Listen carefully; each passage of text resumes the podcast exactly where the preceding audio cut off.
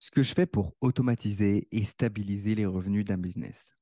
Ça va peut-être te paraître évident quand tu vas le lire, mais dans la pratique, 99% des entrepreneurs ne le font pas. Et ça leur coûte des milliers d'euros. Voici la première question que je pose. Quels sont tes succès passés? Généralement, ils répondent ça, ça a cartonné. Je réponds et tu l'as déjà refait? Ils répondent bah non. Je réponds pourquoi? Ils répondent je pense pas que ça peut marcher une deuxième fois.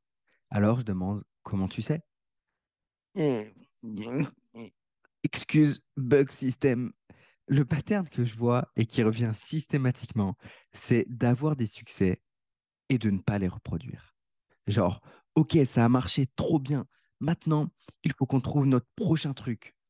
J'appelle cela le syndrome de l'objet brillant de l'entrepreneur à succès. En réalité, c'est juste que le truc en question n'est plus nouveau pour l'entrepreneur. Donc, ça l'excite moins. Et il projette ça sur son audience. Alors que la majorité des gens n'ont pas vu l'offre ou le contenu en question, que son audience se renouvelle, etc. etc.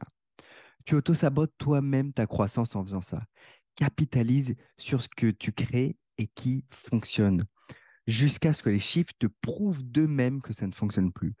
Piloter ta boîte au ressenti en phase de scaling, je pense que ça ne va plus marcher. Ce n'est pas une stratégie. Un pilote d'avion a des outils pour piloter. Lors de l'atterrissage, il ne dit pas Je pense que les roues sont sorties, je sais pas trop. Il ne dit pas non plus Je pense qu'on est à 10 000 km d'altitude au feeling, allez, je mets le pilotage automatique. Ton business, c'est l'avion. Dan Sullivan a une analogie que j'aime bien avec l'avion.